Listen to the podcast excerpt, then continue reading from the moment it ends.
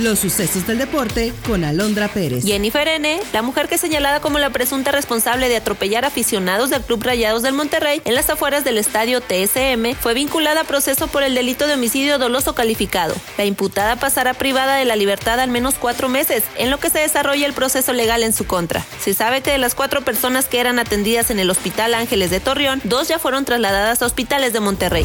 El mundialista Gerardo Arteaga fue anunciado como refuerzo de los Rayados de Monterrey para el torneo Clausura 2024 del fútbol mexicano. Arteaga, de 25 años, integró la selección nacional en la Copa del Mundo Qatar 2022, en la cual fue suplente en los tres partidos disputados. El lateral izquierdo proviene del Genk belga, por el que fichó en 2020 tras debutar en 2016 en el Santos Laguna.